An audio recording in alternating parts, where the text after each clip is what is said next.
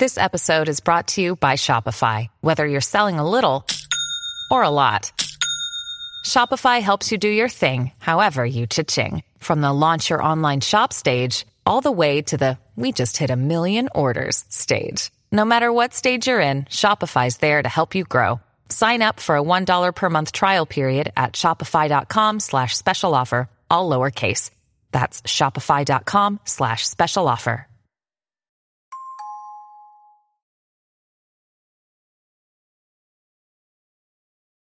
2018年11月福岡県田川市で母親と思われる女性から三男が息をしていないという119番通報があった。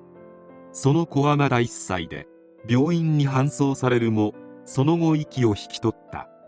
しかし原因は誰の目にも明らかだった。その子には傷やあざが多数あり体重は平均の半分ほどしかなかった。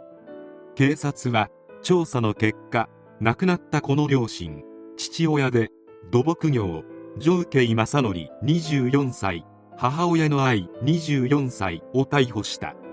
逮捕に際し特に警察が気になっていたのが数十発の弾痕。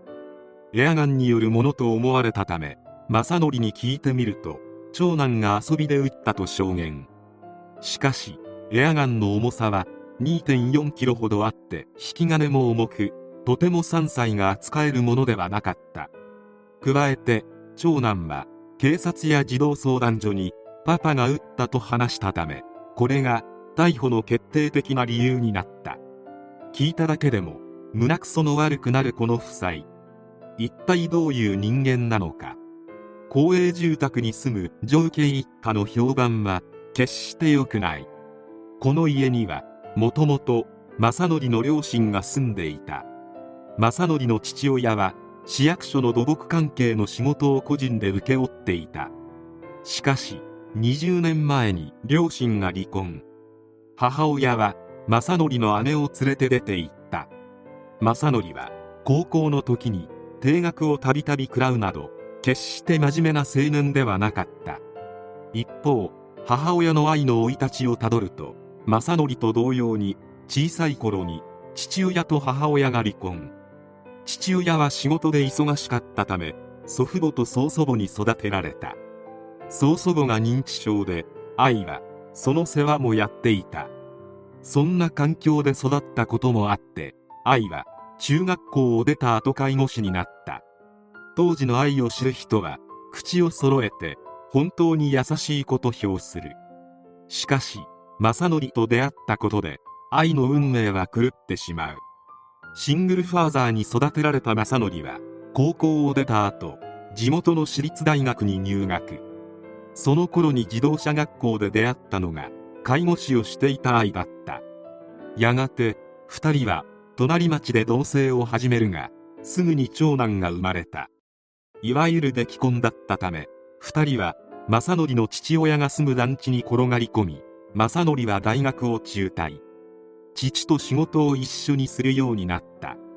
女系夫婦には計5人の子供が次々と生まれたが次男が窒息して亡くなりその翌年には正則の父親が病死。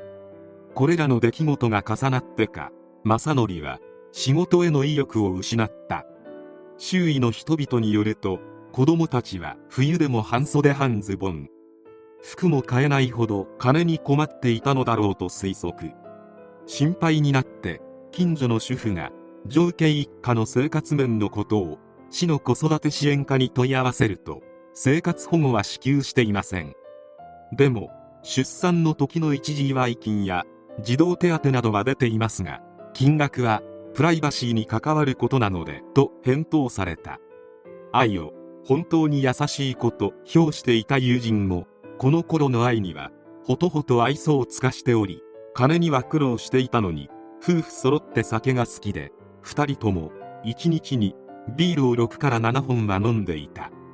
酒代だってバカにならないはず。そのくせ子供を毎年のように作っとるしわけがわからん。と呆れていた。そんな一家だったせいか行政からの見守り対象になっていた。また見た目通りと言っては良くないが正則の暴力もひどかった。正則は付き合い始めた頃から愛に手を挙げたり引きずり回したりなどの暴力があり結婚後はそれが加速していった。子供をよそに預けていて迎えに来る時愛はボコボコに殴られて歩けない状態だったこともあった。愛はその度に家を飛び出すが正則が迎えに来ると何事もなかったかのようにすぐに帰ったという。その鬱憤が子供に向かったのか。愛がスーパーなどで子供をぶったり規制を上げて怒鳴ったりするところを見た人もいた。そんな夫婦が子供を死に至らしめたとなっても悲しみこそすれなぜあの夫婦がとはならなかった。むしろやっぱりという感想の人が大多数であった。裁判でも母子保健法に基づく1歳6ヶ月3歳児の検診に加え市独自の生後4ヶ月と8ヶ月検診いずれも三男は受けていなかったこと。亡くなった時の体重は1歳児の平均を下回っていたことなどを証拠として提示しても上刑夫妻は三男にした仕打ちを認めようとはせず一貫して無罪を主張した。愛については正則に日常的に折檻されていたことで逆らえない立場にあったことを認定しつつも夫が三男に手を挙げたことはありませんと不毛理な供述を繰り返すため反省の態度は見られないと断罪。懲役8年が下されたそして正則であるが裁判長は被害者の辛く悲しい気持ちは計り知れない。極めて残酷だと非難。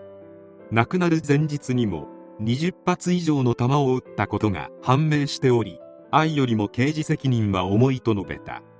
また発覚を恐れて医師の診療を受けさせなかったとみられることや反省や謝罪がないことも踏まえ同種の事件の中でも刑事責任は極めて重いと判断。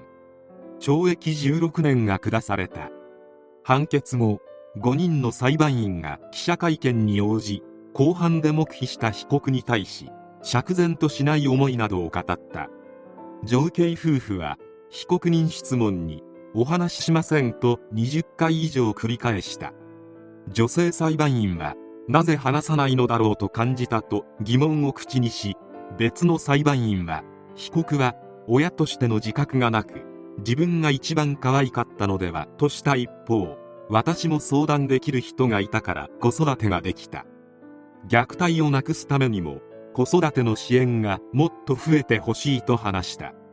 何ともやりきれない事件であるが後に弁護士が無罪を勝ち取ろうとするために考えた発想も明らかになる。裁判で明らかになったことであるが愛は精神鑑定の結果知的障害があり IQ は58で精神年齢は12歳程度だったという。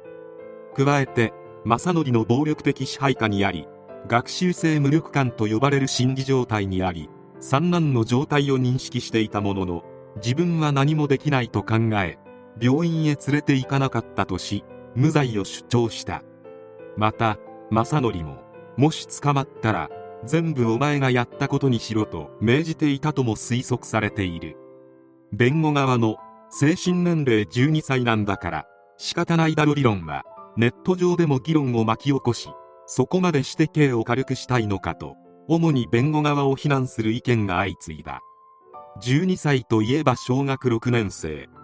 それくらいになれば善悪の分別もつきそうであるが頭の良い弁護士さんが言うなら仕方がないのであろう。しかしひどい事件である。子供は親を選べないというがまさに造形夫妻のことを言っているようである。子供が子供を産んだ結果というのは本当に最悪の結果になることが多い。辛い思いをした三男はどうか安らかに眠ってほしい。